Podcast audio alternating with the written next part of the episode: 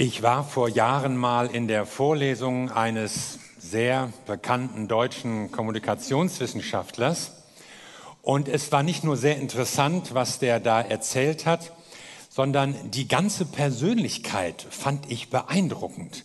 Das war irgendwie so ein weiser, kluger, aufgeräumter, ausgeglichener Mensch. Er erzählte auch so ein bisschen aus seinem Leben, kam auch aus einer schwierigen Krankheitsphase heraus und wie er damit so umgegangen war, das war alles so richtig souverän und gesund. Und so ganz ohne Jesus. So, als wenn jemand ein Zeugnis erzählt, aber ohne, dann griff der Herr ein. Und ich habe mich so gefragt, wie erzähle ich einem solchen Menschen jetzt, dass er Jesus Christus braucht? Vielleicht kennst du auch so Leute, bei denen hast du das Gefühl, denen geht es irgendwie so gut so, was soll ich denen sagen? Manche Gesprächspartner, da merkt man, ja, oh ja, wenn du Jesus hättest und hier und da, wäre alles nicht passiert und jetzt müsstest du das. Aber es gibt auch so Leute, die sind wohlhabend, die sind glücklich. Es gibt Leute, die sind reich und glücklich, die sind gesund, sehen vielleicht auch noch besser aus als du. Also so richtig souveräne Menschen. Die brauchen irgendwie Gott überhaupt nicht. Es gibt tatsächlich jede Menge Ungläubige oder Atheisten, denen geht es besser als so manchem Christen. Und auch wer seinen Amtsantritt meinetwegen als Politiker mit So wahr mir Gott helfe schwört, der ist nicht automatisch ein besserer Politiker. Überhaupt, uns geht es insgesamt als Land viel besser als im Mittelalter, als alle Leute an Gott glaubten. Wozu brauchen wir Gott? Es läuft doch auch ohne. Das ist unsere Frage heute. Gregor Gysi ist ja ein bekannter deutscher Politiker der Linkspartei, einer eigentlich der führenden Leute in unserem parlamentarischen System. Und er hat an mehreren Stellen, zu mehreren Anlassen geäußert, er habe Angst vor einer gottlosen Gesellschaft weil er befürchtet, einer gottlosen Gesellschaft würde die Solidarität abhanden kommen. Also ein führender Atheist warnt vor einer gottlosen Gesellschaft, weil er fürchtet, die gottlose Gesellschaft würde unsolidarisch werden.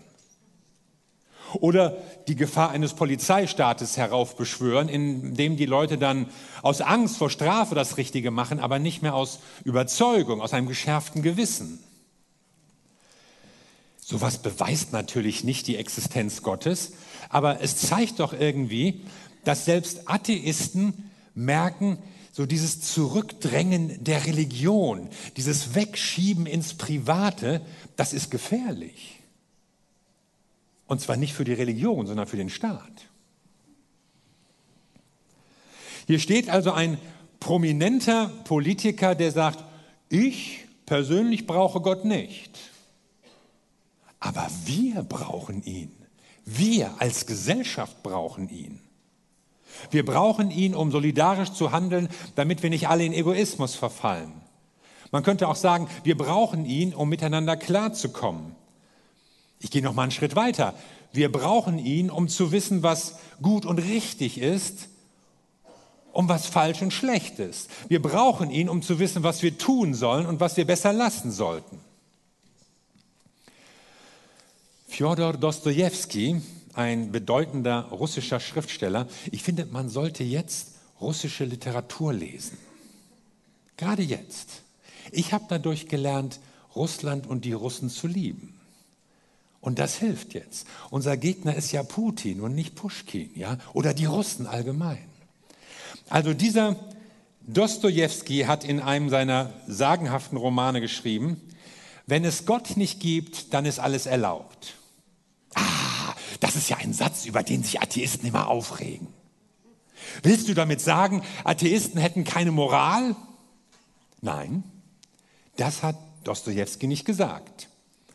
Auch Ungläubige oder Atheisten können edel, moralisch, verantwortlich handeln, selbstverständlich. Auch im Neuen Testament steht, dass Menschen ungeachtet ihres Glaubens über ein moralisches Gewissen verfügen. Aber Dostoevsky sagt, wenn es Gott nicht gibt, dann gibt es keine absoluten Maßstäbe mehr. Er sagt nicht, dass Atheisten nicht moralisch handeln können, aber er sagt, es gibt keine Pflicht dazu. Also zwei Persönlichkeiten, einer Atheist, einer Christ, die zu ganz ähnlichen Schlussfolgerungen kommen, wenn sie darüber nachdenken, was wäre in einer Welt ohne Gott? Wie sähe eine Welt aus, in der es Gott nicht gibt? Und sie kommen zu dem Schluss, dass die Welt eigentlich Gott braucht. Und das lässt mich darüber nachdenken, wie wäre unsere Welt ohne Gott, ohne die Bibel, ohne Jesus, ohne das Evangelium? Und es lässt mich fragen, was haben wir eigentlich Jesus Christus zu verdanken? Und das Erste, was mir einfällt, ist Fürsorge. Eine Welt ohne Jesus, ohne das Evangelium wäre eine Welt ohne Fürsorge. So vermutet es ja sogar Gregor Gysi. Barmherzigkeit, Anteilnahme, Nächstenliebe über das eigene Umfeld hinaus waren den Menschen eigentlich immer fremd. In Indien sagt man, wenn man das Leid irgendwelcher Leute sieht, Karma. Fertig. Das ist die ausgleichende Gerechtigkeit des Schicksals. Kann man nichts machen, muss man auch gar nichts machen. Das ist eben so. Sich um die Armen kümmern? Warum? Bis in unsere Tage werden Christen, Missionare, Pastoren oder so äh, belästigt, behindert, diskriminiert, verjagt, wenn sie sich um arme Kinder kümmern oder irgendwie das Los der Unterdrückten ändern wollen. Nein, damit greift man ja irgendwie in dieses göttliche, ewige, karma-bestimmte Dasein ein. Im römischen Reich, der Welt, in die das Evangelium hineinkam, da war auch eine Fürsorge über die eigene Sippe hinaus völlig unbekannt. Warum soll ich mich um wildfremde Menschen kümmern? Dass man sich um wildfremde Menschen kümmert, dass uns das Leid anderer Menschen nicht egal ist, das verdanken wir Jesus. Eine Welt ohne Gott wäre auch eine Welt ohne Frieden. Oh, denken jetzt manche. Auch die Welt des Christentums war historisch gesehen keineswegs immer nur eine Welt des Friedens. Ja, stimmt. Leider. Aber wir empfinden Frieden als richtig und normal und Krieg als unnormal. Und das war nicht immer so. Normal ist, dass überall gekämpft wird. Normal ist, dass kleine Jungen zu Kriegern erzogen werden. Normal ist, dass der Stärkere sich durchsetzt und dass er sich nimmt, was er haben will. Land, Geld, Frauen. In der Natur gelten die Gesetze des Stärkeren. Grundsätzlich sind Lebensräume und Ressourcen begrenzt und darum muss man kämpfen. Ja, ein Kampf ums Dasein nannte Darwin das. In der Natur findet sich keine Barmherzigkeit, keine Rücksichtnahme, keine Achtung vor dem Leben. Da gibt es nur den Überlebensinstinkt für die eigene Gruppe. Es ist ein Fressen und gefressen werden. Und so hat auch die Geschichte der Menschheit über Jahrhunderte funktioniert. In Rom gab es den berühmten Janustempel für den Gott Janus. Und dessen Tore standen immer weit geöffnet, wenn Rom Krieg führte. Und in den 500 Jahren, fast 500 Jahren der Römischen Republik, waren die Tore dieses Tempels nur zweimal geschlossen und das auch nur für kurze Zeit. Es gab immer Krieg. Es gab immer was zu erobern, immer was zu plündern, immer irgendwo die Grenzen zu erweitern, immer noch ein Volk, das man unterdrücken und versklaven konnte. Das wurde erst anders unter dem Einfluss des Christentums. Das spätere römische Reich, das ja im Osten bis ins 15. Jahrhundert dauerte, durchlebte eine tiefgreifende Wandlung auch in seinem Wertesystem. Es war weniger militant und kriegerisch, meist sogar zu schlecht und zu spät gerüstet, wenn es angegriffen wurde und löste sich jedenfalls von diesem Ideal einer imperialen Militärmacht. Es gibt keine Kultur, die von Natur aus friedlich wäre. Es gibt Kulturen, die sind ein bisschen weniger kriegerisch als andere und wir hier, also in unserer Gegend, die germanischen Völker jedenfalls, waren besonders kriegerisch und streitlustig und Das Beweisen im Kampf gehörte über Jahrhunderte zur männlichen Selbstbestätigung. Und die Kirche brauchte lange und mühevolle Arbeit, um diese Prägung rauszukriegen. Und in dem manchmal zu Unrecht geschmähten, finsteren Mittelalter war es die Kirche, die eigentlich eine Friedensbewegung inszeniert hat und den rauflustigen Leuten, gerade den Adligen mit ihren ständigen Fäden und Raubritteraktionen beigebracht hat, es ist gut, den Frieden zu halten. Die Kirche hat es zum Beispiel verboten, also mit Tricks, so kann man fast sagen. An bestimmten Tagen darf man nicht kämpfen. Am, Sonntag nicht, am Samstag auch nicht, Freitag auch nicht, war ja der Gedenktag der Tod des Todes des Herrn. Dann an Feiertagen sowieso nicht. Also man versuchte durch einen Gottesfrieden, so nannte man das, versuchte man einfach die Leute zu einem friedlichen Leben und zu anderen Konfliktlösungen zu bringen. Und ja, es hat natürlich insgesamt zu lange gedauert, aber wenn ich mir das alles anschaue, dann es stimmt. Auch die christliche Welt war eine kriegerische Welt, aber nicht wegen, sondern trotz des Christentums. Die Botschaft, die Jesus gebracht hatte, was wir eigentlich aus dem Evangelium entnehmen, war was anderes.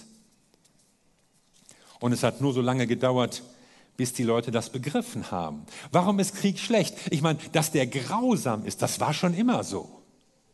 Das ist nicht erst heute so. Auch bei kleinen Kriegen. Es ist eine furchtbare Sache, wenn man einem gegenüberstehenden Mann, dem man eigentlich in die Augen blickt, sein Schwert irgendwie in den Körper reinsticht. Aber erst unter dem Einfluss der christlichen Botschaft haben Menschen begriffen, dass das nicht erstrebenswert ist oder dass sich nicht Männlichkeit darin beweist, sondern dass es besser ist, den Frieden zu halten. Warum soll sich der Mächtige zurücknehmen? Warum soll er sich nicht nehmen, was er will? Weil Jesus etwas anderes geprägt und andere Werte in die Welt hineingebracht hat.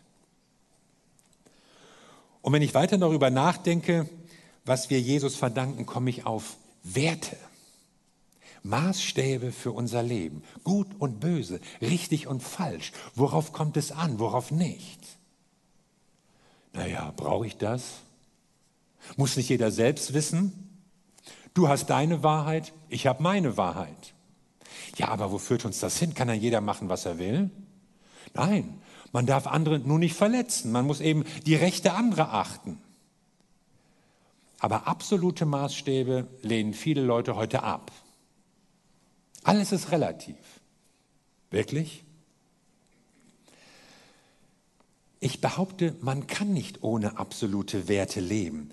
In der Praxis ist es eigentlich nahezu unmöglich, konsequenter moralischer Relativist zu sein. Fast alle Menschen haben Dinge, die ihnen wichtig sind, die ihnen etwas bedeuten, die sie für unumstößlich halten.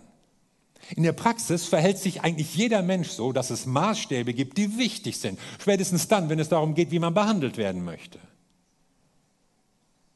Und die Behauptung, es gibt keine absolute Wahrheit, keine absolute Normal, Moral, keine allgemeingültigen Werte oder Maßstäbe, ist ja selbst eine Aussage mit absolutem Wahrheitsgehalt und universalem Gültigkeitsanspruch. Und wenn es keine Wahrheit gibt, auf welcher Grundlage können dann die Schwachen den Starken sagen, dass es falsch ist, was sie tun? Timothy Keller spricht von einer Schizophrenie der modernen Moral. Also diese Haltung sozusagen, ja, eure moralischen Werte, also was Christen so sagen, vielleicht über Ehe, was sie über Familie, was sie über Sexualität sagen, das ist alles nur sozial konstruiert. Aber meine Werte gelten für alle. Also wenn es meinetwegen um Umwelt oder Klima geht, da können Leute, die auch sonst ganz liberal denken, plötzlich sehr absolut sein in dem, was sie für richtig halten und wie alle anderen sich auch verhalten müssten. Und das führt tatsächlich auch zu einer wachsenden Polarisierung in unserer Kultur, weil auf der einen Seite wird bestritten, dass es überhaupt objektive Maßstäbe gibt, aber auf der anderen Seite leben viele Leute eben doch so und erwarten das von anderen. Betrogen werden will schließlich keiner. Wir verdanken es Jesus, dass wir gewisse Dinge für richtig halten und ein Gespür dafür haben, dass es absolute Werte gibt. Dass es zum Beispiel auch sowas gibt wie Menschenrechte. Naja, komm, die Menschenrechte sind doch irgendwie natürlich und logisch. Nein, das sind sie nicht. Menschenrechte sind alles andere als selbstverständlich. Noch heute werden sie von vielen abgelehnt, von vielen Staaten offiziell abgelehnt, weil sie sie nur für irgendwie einen Versuch des westlichen Imperialismus halten. Wieso versucht ihr uns eure Werte aufzuzwängen? Fragen viele Leute oder Regierungen sogar, zum Beispiel in muslimischen Ländern. Es ist keine Selbstverständlichkeit, dass man Menschen Religionsfreiheit gewährt, dass sie denken und sagen können, was sie wollen, dass man sich treffen kann, mit wem man will. Das ist nicht selbstverständlich. Das hat sich nur in Kulturen entwickelt, die über Jahrhunderte von der Bibel geprägt sind. Weil es in der Bibel darum geht, dass Menschen eine Entscheidung für Gott treffen. Und wenn man Menschen zu einer persönlichen Glaubensentscheidung herausfordert, dann spricht man ihnen ja Religionsfreiheit zu, Meinungsfreiheit. Und auf der Basis entwickelt sich dann ganz natürlich so etwas wie Demokratie, wenn da nämlich Menschen sind, die ihre eigenen Entscheidungen treffen für ihren Glauben, für ihr Leben. Und deshalb sind das, was man oft westliche Werte nennt, eigentlich biblische Werte, die wir Jesus Christus, die wir Gott, die wir Gottes Wort verdanken. Menschenrechte kann man auch nicht einfach nur durch einen demokratischen Konsens finden. Denn was ist, wenn sich die Mehrheiten ändern? Menschenrechte sind ja gerade dazu da, die Schwachen vor den Starken zu schützen, die Minderheit vor der Mehrheit. Sie müssen Gott gegeben sein, sonst funktionieren sie gar nicht. Eigentlich sind sie ein Hinweis auf die Existenz Gottes. Und wir verdanken sie Gott, seinem Wort der Bibel, in dem deutlich wird, jeder Mensch ist geschaffen zum Ebenbild Gottes. Das ist eigentlich die Grundlage. Der Arme und der Reiche, der Mächtige und der Schwache, der Einheimische und der Ausländer, der Sklave und der Freie, der Flüchtling und der sonst irgendwie am Rande steht. Sie haben alle den gleichen Wert vor Gott. Sie sind alle unvergleichlich kostbar. Und diese Überzeugung gab es und gibt es eigentlich in keiner Kultur, keiner Religion, außer der biblischen. Im römischen Reich wusste man sehr deutlich zu unterscheiden. Römer, nicht Römer. Ja? Ein Römer konnte man nicht einfach verprügeln. Paulus brauchte nur zu sagen, Römer, dann, dann wurden die ganz nervös. Obwohl sie ihn eigentlich schon auspeitschen wollten. Grieche, Barbar, das war ein riesiger Unterschied. Sklave, Freier. Und dann kommen die Christen und sagen, jeder Mensch ist vor Gott gleich wert. Dann wurden Sklaven plötzlich zu Ältesten in irgendwelchen christlichen Gemeinden. Was ist denn da los?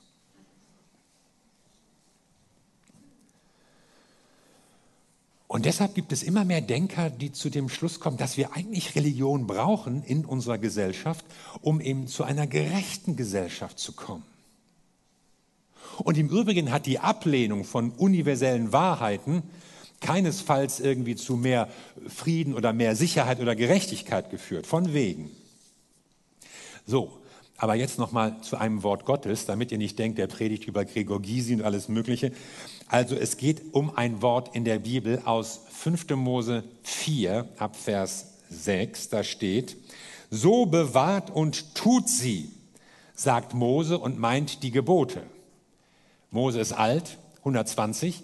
Man steht an der Grenze des verheißenen Landes und jetzt redet Mose so zum Abschied, um den Leuten nochmal so das Wichtigste mitzugeben. Und darunter stehen auch diese Verse. Denn das ist eure Weisheit und eure Einsicht in den Augen der Völker, die all diese Ordnungen hören. Also auch die umliegenden Völker sollten das Gesetz mitbekommen. Und sie werden sagen, ein wahrhaft weises und verständiges Volk ist diese große Nation. Denn wo gibt es eine große Nation, die Götter hätte, die ihr so nah wären wie der Herr, unser Gott, in allem, worin wir zu ihm rufen?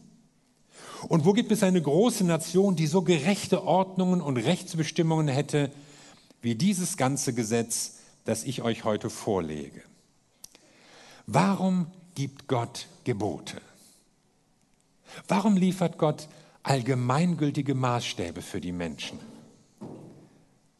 Weil wir sonst alle Egoisten wären und aufeinander losgehen würden.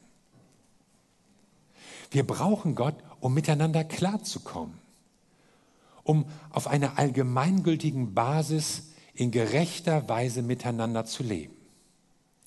Vielleicht hast du dich auch schon mal über das eine oder andere Gebot in der Bibel geärgert und dacht, ach doof, dass man das nicht darf, ach blöd, dass man das soll. Vielleicht geht es dir einfach gegen den Strich. Vielleicht hast du auch schon mal die Juden bedauert. Oh, die haben so ein Gesetz und oh, die müssen die ganzen Gebote halten. 613. Aber wir haben ja Jesus. Aber kein Jude würde so denken, sondern sie wissen, das Gesetz Gottes ist ein Geschenk. Es ist ein Segen für uns. Es ist ein Vorrecht, dass wir in diesen Bund hineingesonnen sind, in diese Gemeinschaft und diese Ordnungen Gottes haben dürfen und danach leben können. Eine gerechte Ordnung. Und wer die Selbstherrlichkeit orientalischer Herrscher kennt und die schrankenlose Ausbeutung der Eliten und all die endlosen Spiralen von Gewalt und Blutrache und alles, was die damalige Welt so ausmachte, der kann verstehen, dass die Leute in dem Moment, als sie das hörten, was Mose schreibt, plötzlich dachten, was? Das gibt's? Das geht? So kann es auch aussehen? Gott gibt Ordnungen in die Menschen oder für die Menschen und sie sollen den anderen auffallen. Und was wird ihnen auffallen? Gott ist nahe, sagt Mose. Ich meine, Götter gab es genug, überall, aber sie waren fern. Unberechenbar, launisch, zerstritten, schweigend, unmoralisch. Wohlwollend konnte man nie sagen. Nein. Gott ist nahe, wenn wir zu ihm rufen. Man kann mit Gott in Beziehung treten. Man kann Gemeinschaft haben mit Gott. Da ist ein Gott, der hört, der sich interessiert, ein Gott, der sich kümmert. Wir sind ihm nicht egal. Sowas gab es nicht. Die anderen Götter, die verlangten Verehrung und alles Mögliche. Aber ein Gott, der sich in Liebe den Menschen zuwendet und sich um sie kümmert. Eine völlig neue Vorstellung aus der Bibel. Und dieser Gott, der nahe ist, zu dem wir rufen können, er gibt uns eine gerechte Lebensordnung in der jeder vor Gott zählt. Jeder. Und da, wo Menschen sich am Wort Gottes orientieren, da sollen die anderen es merken. Ich will mal sagen, Segen macht neidisch. Sie gucken und sehen, ah, da leben Leute anders. Warum? Weil Gott in ihrem Leben ist. Das soll den Menschen auffallen. Und einer, dem das aufgefallen ist, ist Vishal Mangalwadi, ein indischer Philosoph. Und er ist mal der Frage nachgegangen, wie kommt das eigentlich, dass die Länder des Westens erfolgreicher, gerechter, demokratischer, vor allen Dingen viel weniger korrupt sind. Wie kommt das eigentlich? Und er kam in seinen Studien zu dem Schluss, es liegt an der Bibel. Die Kulturen sind ja über Jahrhunderte von der Bibel geprägt. Und darüber hat er auch ein Buch geschrieben, das Buch der Mitte. Ihr seht das hier auf dem nächsten Bild. Und hat darin ausgedrückt, wie das Wort der Bibel unsere Kultur über Jahre, Jahrhunderte geprägt hat. Ja, wir denken immer, wir waren so schlau oder, oder das war vielleicht die Aufklärung. Nein. Es sind Grundwerte, aus der Heiligen Schrift, die unsere Gesellschaft und unsere Kultur prägen, auch in Hinsicht auf Menschenrechte und Demokratie. Nur heute geht ja der Einfluss von Christentum, von Bibel, von Kirche zurück. Und da frage ich mich, wo wird das jetzt hinführen? Was wird aus unserer Gesellschaft ohne Gott? Wird sich diese christliche Grundierung halten oder nicht? Und manche geben sich da optimistisch. Winfried Kretschmann, Katholik und grüner Ministerpräsident von Baden-Württemberg, sagt, so christlich wie heute waren wir noch nie in unserer Gesellschaft. Und wenn du jetzt sagst, na nu, was mag er meinen? Dann fährt er fort, das Evangelium wird doch in unserer heutigen Zeit mehr denn je gelebt. Bloß, dass es nicht immer draufsteht. Nehmen Sie die Ideale des Sozialstaates oder der Bewahrung der Schöpfung oder der Würde des Menschen. Das sind doch durchgreifende Erfolge des Evangelien, des, der Evangelien in der heutigen Welt. Ja.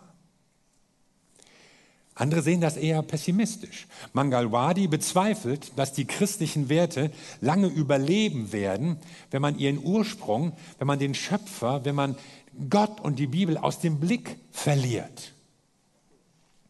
Und er vergleicht unsere Gesellschaft mit einem Computer, in dem man das Antivirenprogramm deinstalliert hat. Das ist ja dazu da, um den Computer vor irgendwelchen schlechten Dingen, Einflüssen schad, schädlicher Software zu schützen. Und wenn du das Virenprogramm abschaltest oder nicht immer wieder updatest, dann ist der Computer schutzlos. Und Mangalwadi sagt, das Evangelium, die Bibel, ist die Antivirensoftware der westlichen Welt. Und die beginnt man jetzt abzuschalten oder nicht mehr abzugraden. Und er warnt, er warnt in seinen Büchern eigentlich uns Leute im Westen und sagt, das, was euch erfolgreich gemacht hat, was euch in euren Ländern ein, ein lebenswertes Leben geschaffen hat, das gefährdet ihr. Und dadurch setzt ihr euch dem aus, wie es überall sonst auch läuft. Also gerade das Thema Korruption, er kommt ja aus Indien, ist ihm ein Riesenthema. Also er erstaunt immer wieder, wie eine Gesellschaft so wenig korrupt sein kann wie die in Westeuropa. Darum brauchen wir Gott. Es läuft eben nicht ohne. Und vieles, was gut läuft, das läuft, weil wir, weil Regierungen, weil Völker Prinzipien und Werte und Ideen Gottes aus der Bibel übernommen haben. Wir brauchen Gott und wir brauchen auch seine Ordnungen. Und zwar deshalb, weil wir, um es einfach zu sagen, sonst nicht klarkommen. Weil uns sonst niemand sagen kann, was richtig oder falsch ist. Weil uns moralischer Relativismus in die Sackgasse führt. Wir brauchen Gott, weil niemand sonst seine Rolle übernehmen kann. Und ihr merkt, es geht beim Glauben nicht nur darum, ob ich mich persönlich besser fühle. Ja, Jesus macht mich reicher, schöner, netter, freundlicher. Es geht mir so gut, seit ich Jesus kenne. Ja, ist, ist schon gut, ist wichtig. Aber es geht auch um die Bedeutung Gottes für uns als Gesellschaft. Auch da, wo Menschen nämlich gar nicht mehr an Gott glauben, profitieren sie von den Werten, die Gott uns über Jahrhunderte mitgegeben hat. Und sie profitieren von Jesus Christus und seiner Botschaft und seinem Vorbild und der Bewegung, die er angestoßen hat. So. Und dabei sind Gottes Gebote und das Vorbild von Jesus noch nicht mal das Wichtigste, noch nicht mal das Beste, was Gott zu bieten hat. Das Beste ist nämlich, dass wir in eine Beziehung mit Gott eintreten können. Das Beste ist nämlich, dass es eine Lebensverbindung mit Gott gibt durch Jesus Christus. Das Beste ist, dass wir Vergebung bekommen können, dass es einen Neuanfang in unserem Leben gibt. Das Beste ist, dass wir Gottes Kraft in unserem Leben haben können durch den Heiligen Geist und dass wir nicht nur wissen, was richtig wäre oder was gut wäre oder was man besser machen sollte oder was man besser lassen sollte, sondern dass wir verändert leben können durch die Kraft Gottes in uns. Das ist das Beste. Das Beste ist, du kannst in einer Gemeinschaft mit Jesus Christus leben.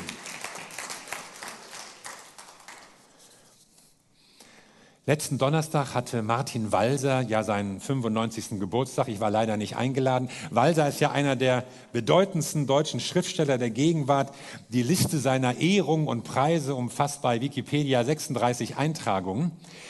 Und Martin Walser hat mal gesagt, viele Intellektuelle sind heute mehr oder weniger stolz darauf, dass sie Atheisten sind.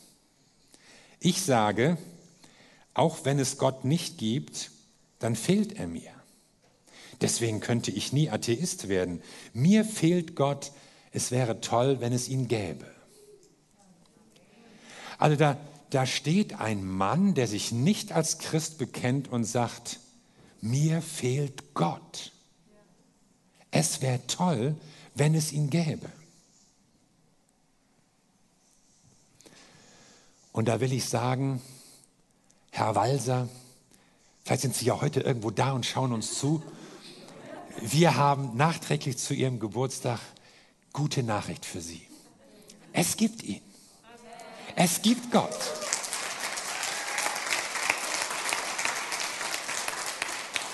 Und Millionen Menschen haben ihn kennengelernt. Millionen Menschen sind an seiner Hand durchs Leben gegangen. Millionen Menschen haben diesen Segen, diesen, diesen Vorteil verspürt, dass Gott in ihrem Leben ist. Millionen Menschen reden täglich mit ihm. Und Millionen Menschen haben dazu beigetragen, dass unsere Welt in so vieler Hinsicht verändert, verbessert, transformiert wurde, weil sie sich vor Gott verantwortlich wussten und in jedem Nächsten ein Ebenbild Gottes gesehen haben. Diesen Gott gibt es. Und wir alle profitieren davon. Sie, Herr Walser und viele andere, die vielleicht gar nicht nach Gott fragen und noch nicht mal merken, dass er ihnen fehlt. Deshalb brauchen wir Gott. Wir brauchen ihn, damit er uns Orientierung gibt und wir brauchen ihn noch mehr, damit er uns die Kraft gibt, gemäß seiner Gebote, gemäß seiner guten Ordnung und Werte auch zu leben. Und das Beste und das Wichtigste ist, er ermöglicht uns eine Beziehung zu haben. Gott ist jemand, der sich für dich interessiert, dem du wichtig bist und der dich schon lange kennt, aber auch will, dass du ihn kennenlernst. Und dafür brauchen wir Gott. Und dafür braucht unsere Welt Gott. Und ich sage, heute mehr denn je braucht unsere Welt Gott. Wir brauchen die Hoffnung, die Gott gibt. Wir brauchen die Zuversicht, die Gott gibt. Wir brauchen die Fähigkeit, Konflikte zu lösen, die von Jesus Christus kommt. Wir brauchen Weisheit, die von Gott kommt, um richtige Entscheidungen zu treffen. Wir brauchen Gott, wir brauchen Jesus Christus. Ich brauche Jesus Christus. Und wenn du ihn auch brauchst, wenn du das merkst, dann kannst du ihn in dein Leben einladen. Und wir als Christen, wir sind gerufen, mit dieser Überzeugung zu leben und zu handeln. Woher soll unsere Welt spüren und merken, was ein Ausweg sein kann. Wir haben eine Pandemie hinter uns und stecken noch voll drin. Es herrscht Krieg in Europa und wir wissen nicht, wo das noch hinführt. Es stehen Drohungen von Atomschlägen im Raum. Etwas, was wir uns für unser Leben nicht mehr vorstellen konnten, dass es noch mal so weit kommt. Es ist so. Aber es gibt einen, der uns Halt geben will. Es gibt einen, der uns Hoffnung und Zuversicht gibt. Es gibt einen, der uns auch einen Ausweg zeigen kann. Und das ist unser Gott. Dafür brauchen wir ihn. Und es fängt bei jedem an. Es fängt bei dir persönlich an. Und wenn du Gott in dein Leben hinein nimmst und wenn er sich da ausbreiten kann, dann wirst du eine Person sein, die Gottes guten Einfluss in diese Welt hineinträgt und Menschen neugierig macht, weil sie sehen, was Gott in deinem Leben tut und was möglich ist, wenn Gott sogar eine Gesellschaft transformiert. Amen. Lass uns zusammen beten.